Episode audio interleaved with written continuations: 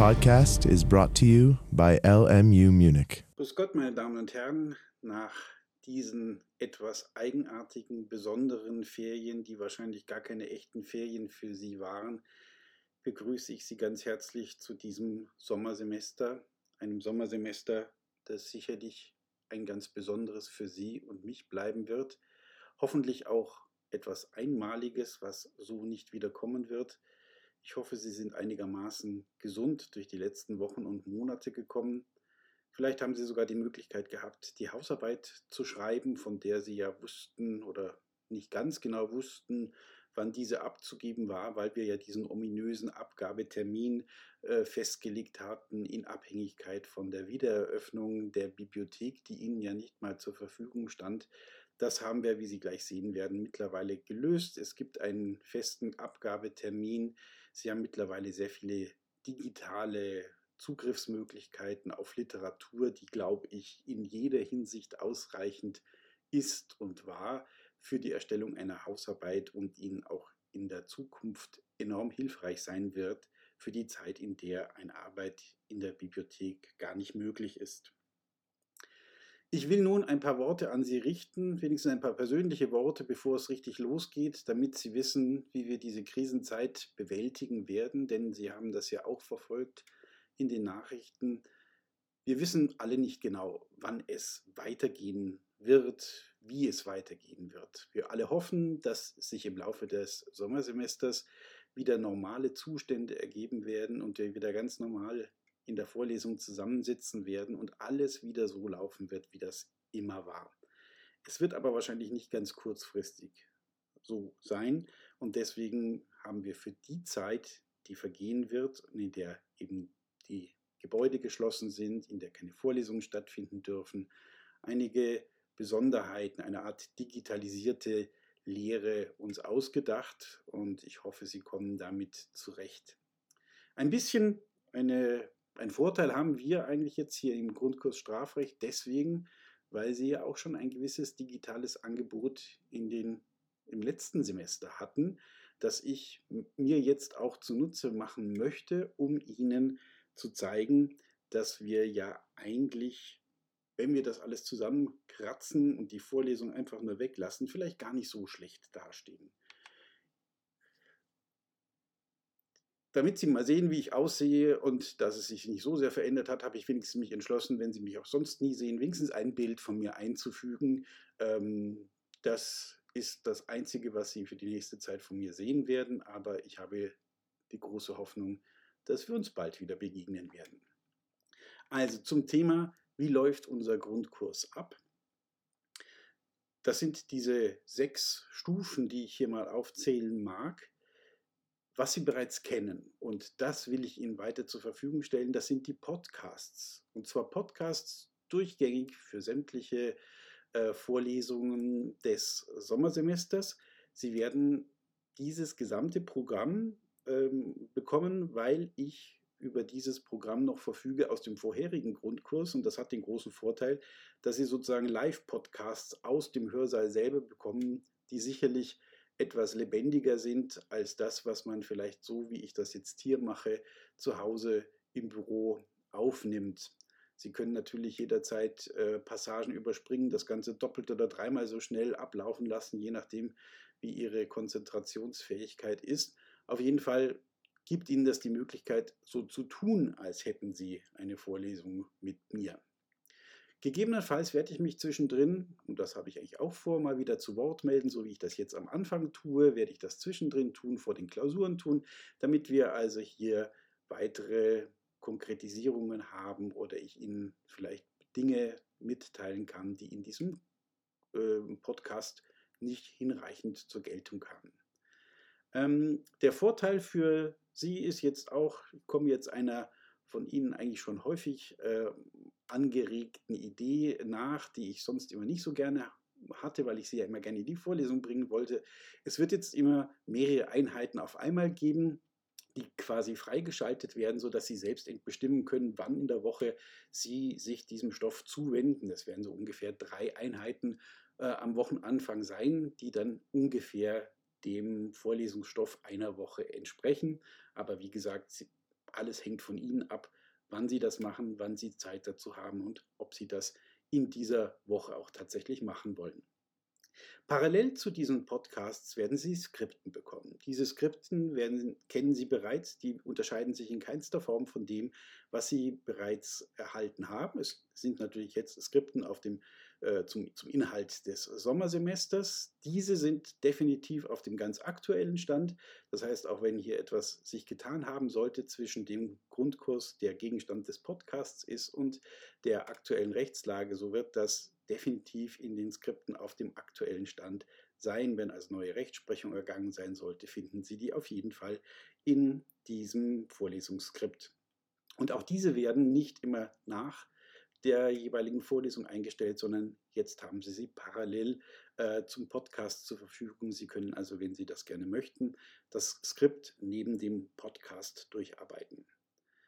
Dann als weiteres digitales Angebot, das kennen Sie aber auch bereits, haben wir die Virtuelle Hochschule Bayern, VHB. Wir haben bereits Klausuren dazu geschrieben. Ich werde auch eine VHB-Klausur an den Anfang des Sommersemesters setzen. Das ist kein großes Problem. Das können Sie ohnehin äh, gut machen, denn das, die schreiben Sie zu Hause und geben Sie auch äh, per E-Mail ab.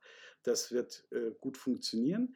Ähm, Sie können äh, zu Lernzwecken natürlich die drei BT-Kurse, die die VHB auch anbietet, durcharbeiten mit Multiple-Choice-Fragen, mit Satzergänzungsfragen, was sich vielleicht noch ein bisschen aktiver gestaltet, als wenn Sie nur irgendwie zu Hause ein Buch lesen. Das sind also diese drei Kurse von meinem Lehrstuhl, der BT1, der BT2 von Herrn Hilgendorf und BT3 von Herrn Kuttlich. Dann, wie gerade erwähnt, Lehrbücher, auch das soll es ja geben. Äh, und die sind natürlich sinnvoll zur Ergänzung äh, in jeder Hinsicht. Das kommt, was Sie gerne machen, hängt natürlich davon ab, was Sie bisher vielleicht auch als Lehrbücher benutzt haben. Äh, wenn Sie die Wesselsbände genommen haben, sehr empfehlenswert sind auch die beiden BT-Wesselsbände. Der erste, der BT1, fortgeführt von Herrn Hettinger und Herrn Engländer, den Sie ja hier kennen aus München, und der BT2 von fortgeführt von Herrn Hillenkamp und Herrn Schur aus Heidelberg. Das sind gute Bände, aber Sie können natürlich genauso Rengier oder andere Bücher verwenden. Mittlerweile sind Sie ja schon Profis bei der Frage, was ein solches Buch erfüllen muss, welche Anforderungen es erfüllen muss und was am besten zu Ihnen passt. Zudem haben Sie ja die digitale Literatur, die Ihnen zur Verfügung steht. Ja, und dann gibt es natürlich etwas ja, Besonderes, hoffe ich zumindest, etwas, was Ihnen helfen soll, nämlich die AGs und die Tutorien werden auch stattfinden.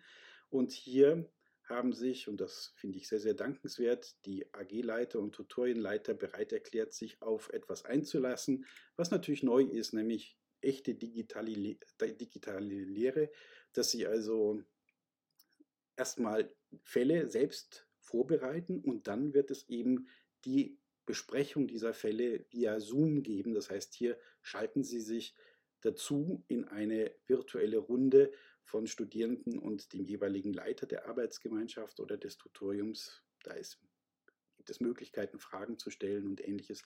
Eine sehr, sehr tolle Technik, die sich, glaube ich, hervorragend eignet. Überwinden Sie vielleicht die Anfangsprobleme, aber vielleicht haben Sie das in der einen oder anderen Form ja schon mal gemacht. Ist wunderbar, eignet sich hervorragend und Sie sind aktiv mit dabei und ich kann Sie nur dazu auffordern, sich auch aktiv zu beteiligen. Ja, und wenn Sie jetzt wissen wollen, was passiert denn eigentlich in diesem Grundkurs, dann kann ich Ihnen jetzt hier nochmal einen groben Abriss des Stoffplans für das Sommersemester geben. Das können Sie sich in Ruhe mal durchgucken. Äh, von den Tatbeständen werden Sie feststellen, dass es jetzt hier eher in Richtung der, also der Schwerpunkt liegt eher in sehr zivilrechtsnahen äh, äh, Tatbeständen, die sehr viel mit Geld äh, zu tun haben, nicht mehr so viel mit Mord und Totschlag, wie wir das im, im ersten, äh, im Grundkurs, ersten Grundkurssemester hatten. Wir fangen noch ein bisschen einfacher an. Das wird ja die erste Woche auch sein mit Freiheitsberaubung, Nötigung, Sachbeschädigung. Aber dann geht es schon zum Diebstahl, Diebstahlsdelikte, Raub, räuberische Erpressung, dann ganz wichtig und ganz zentral Betrug und betrugsähnliche Tatbestände, Erpressung, erpresserischer Menschenraub, die Untreue, etwas, was Sie sicherlich ganz häufig bereits in der Zeitung gelesen haben. Ein sehr, sehr wichtiger Tatbestand im Wirtschaftsstrafrecht.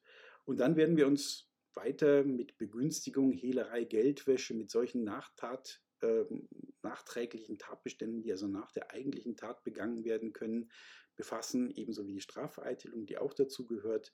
Und dann wird es am Ende Bereiche geben, Rechtspflegedelikte, falsche Verdächtigung, Vortäuschen einer Straftat, Aussagedelikte, dann die etwas am Rande stehenden Beleidigungsdelikte, die aber auch durchaus in der Klausur einmal größere Bedeutung haben können, die Urkundendelikte, die wichtig sind.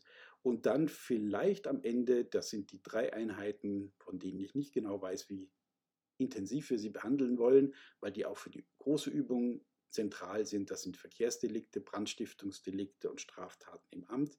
Sie werden jedenfalls bei mir auch die Grundlagen im Skript hier bekommen. Wenn Sie sie jetzt schon lernen, ist das, glaube ich, eine gute Grundlage. Fürs Examen sind sie auf jeden Fall sehr wichtig. Ja, Examen, Examen, Klausuren, Klausuren, all das ist natürlich für Sie jetzt auch sehr wichtig, denn wie auch immer dieses Semester zählt, was auch Sie in diesem äh, Semester mitnehmen.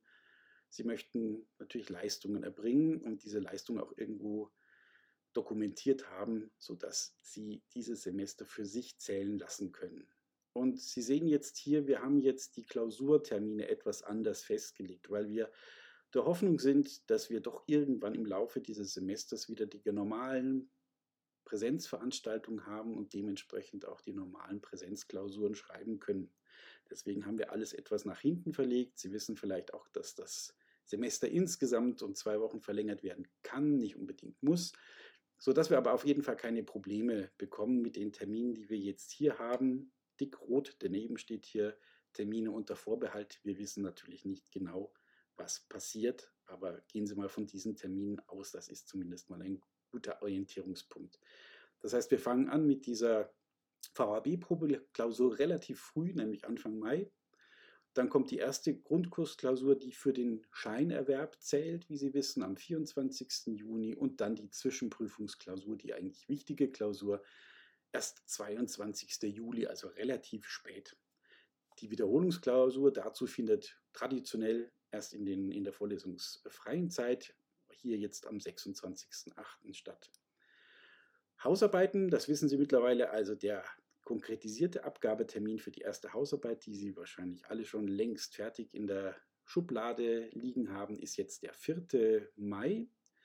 Und die Ausgabe der zweite, zweiten Hausarbeit wird der 11. Mai sein. Ich denke, bis dahin wird man dann auch wieder die Bibliothek nutzen können. Wenn nicht, wie gesagt, Sie haben mittlerweile so viele elektronische Hilfsmittel, dass auch eine Hausarbeit mittlerweile ganz locker ohne Bibliothek äh, geschrieben werden kann. Bin ich überzeugt davon.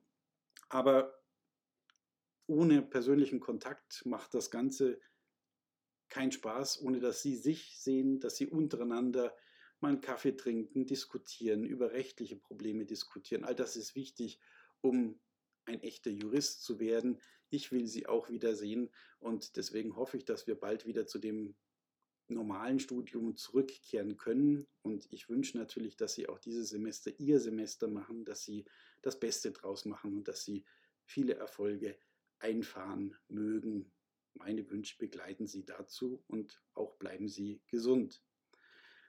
Dann gleite ich gleich über zu dem, was ich Ihnen jetzt nur sagen möchte. Es geht jetzt los. Es geht los mit dieser ersten Semesterwoche. Das heißt, wir fangen an mit den drei Skripten und Podcasts, die hier für Sie wichtig sind, damit Sie sich selbst damit beschäftigen, dass Sie selbst dieses Podcast angucken, das Skript durcharbeiten und dann hoffentlich diese drei Einheiten zu, ihren, zu Ihrem Grundwissen zählen können. Das ist die Freiheitsberaubung, die Nötigung und ein Zusatztatbestand neueren Datums, die Zwangsverheiratung, die dann noch dazu passt und die Sachbeschädigung. Wenn Sie überlegen, alle diese Tatbestände bis auf die Zwangsverheiratung haben wir bereits im Wintersemester angesprochen gehabt. Das meiste wissen Sie bereits oder haben Sie in der Hausarbeit vielleicht schon behandelt. Ist nichts besonders Neues. Es gibt ein paar klassische Probleme dazu, die Sie kennen sollten. Die erarbeiten Sie sich bitte durch Podcast, durch ähm, die ähm, ähm Skripten und natürlich die AGs und Tutorien. Die Idee ist, dass wenn irgendwelche Fragen bei Ihnen aufkommen sollten, irgendwelche Probleme bestehen, dass Sie sich erstmal an die AG und Tutorienleiter wenden, denn dazu haben Sie ja diese Live-Zoom-Sitzungen, wo Sie jederzeit hier in Diskussion und äh, Fragen kommen können. Das ist so gedacht. Natürlich jederzeit, wenn irgendwas übrig bleibt, wenn Sie da keine Antworten kriegen, die ausreichen. Ich habe hier Ihnen meine E-Mail-Adresse angegeben, dann wenden Sie sich gerne natürlich auch an mich. Ja, wie gesagt, fangen wir mal so an, probieren wir es so. Ich hoffe, es funktioniert. Ich wünsche Ihnen alles Gute und auf hoffentlich ganz bald. Wiedersehen.